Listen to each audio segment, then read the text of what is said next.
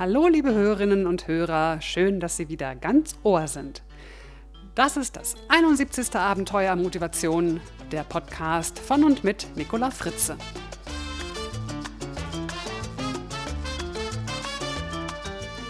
Unser Thema heute: Wir tun nicht, was wir wissen.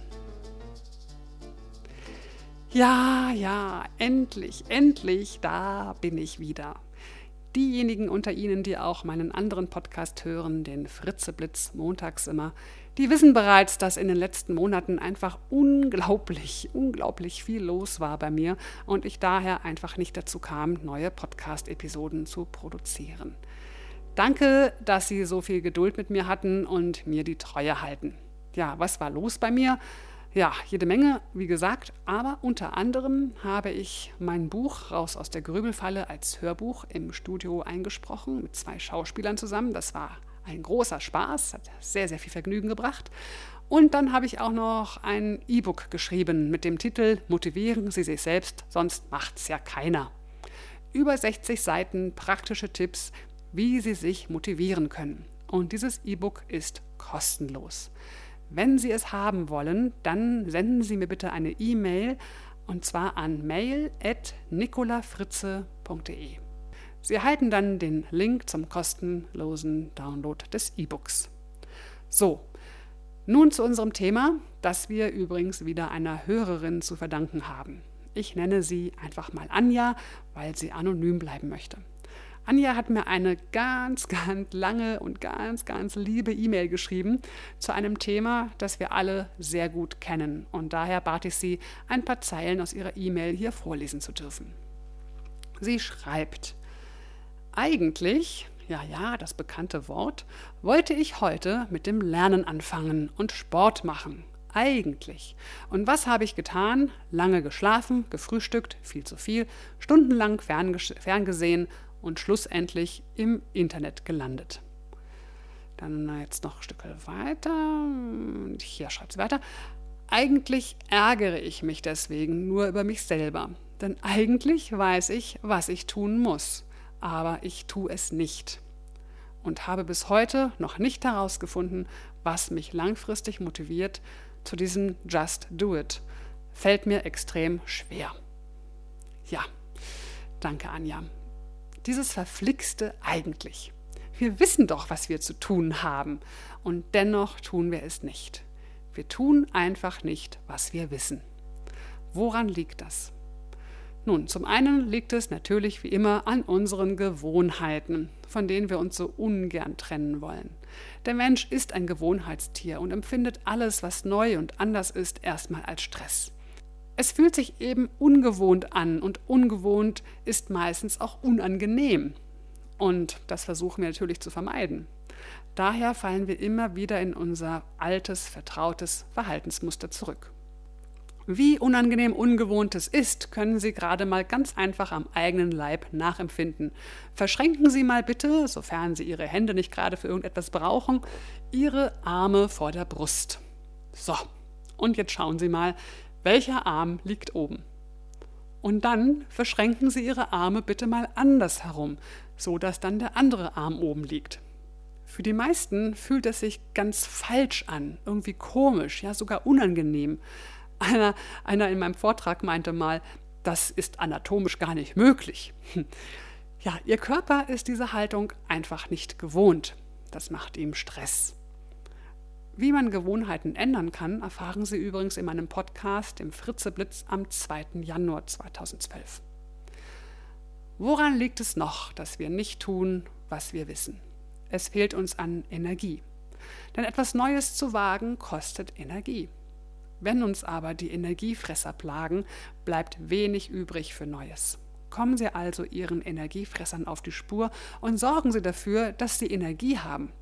Sie wissen doch, wie das geht. Bewegen Sie sich an der frischen Luft, gönnen Sie sich Ruhephasen, ernähren Sie sich vernünftig, halten Sie Abstand von Menschen, die Ihnen Energie rauben, konzentrieren Sie sich auf Menschen und Tätigkeiten, die Ihnen Energie geben. Ja, und dann liegt es natürlich auch an unserer Motivation bzw. an dem Sinn. Wozu ist es überhaupt gut, sich anders zu verhalten? Was haben Sie ganz konkret davon? Und wenn Ihnen der Sinn ganz konkret klar ist, dann fragen Sie sich bitte mal, ob Sie wirklich bereit sind, den Preis zu zahlen, sprich die Energie auch aufzuwenden. Es könnte nämlich sein, dass Sie zwar den Sinn eines anderen Verhaltens erkennen und auch wirklich davon überzeugt sind, aber einfach nicht bereit sind, den Preis zu zahlen, also die Energie aufzuwenden. Wenn Sie nun feststellen, dass Sie die Energie für das neue Verhalten nicht aufbringen wollen, dann entscheiden Sie sich bitte ganz bewusst für das alte Verhalten und machen Sie sich deshalb bitte keine Vorwürfe. Das nutzt Ihnen nämlich gar nichts, außer dass Ihnen noch mehr Energie geklaut wird. Stehen Sie zu Ihrem alten Verhalten und Punkt. Sie können allerdings ein kleines Gedankenspiel machen und sich bunt ausmalen, wie Ihr Leben in zwei, fünf oder zehn oder zwanzig Jahren aussieht, wenn Sie dann immer noch das alte Verhalten leben, wenn Sie also immer so weitermachen. Möglicherweise bekommen Sie dann einen Energieschub, weil Sie erkennen, welche negativen Auswirkungen diese Verhaltensweise auf Ihr Leben hat. Und vielleicht reicht dieser Energieschub dann aus, mal den anderen Weg zu gehen, sich ein neues Verhalten zuzulegen. Ja, und nicht zuletzt möchte ich Sie noch einmal daran erinnern, dass es Ihr Leben ist und dass Sie jederzeit die Wahl haben, wie Sie Ihr Leben leben wollen. Nur Sie allein haben es in der Hand, Tag für Tag. Sie wissen es doch. Sie haben immer die Wahl, also entscheiden Sie sich, wählen Sie und dann stehen Sie zu Ihrer Wahl, anstatt sich über sich selbst zu ärgern. Beziehungsweise, wenn Sie sich schon über sich selbst ärgern wollen, dann nutzen Sie bitte diesen Ärger als Veränderungsmotivation. Hauen Sie auf den Tisch, sagen Sie, jetzt reicht es aber endgültig und dann wählen Sie ein anderes Verhalten. Anja spricht in ihrer Mail auch noch ein anderes Thema an. Sie schreibt, ich suche irgendwie ein Ziel, eine Vision, auf die ich hinleben möchte.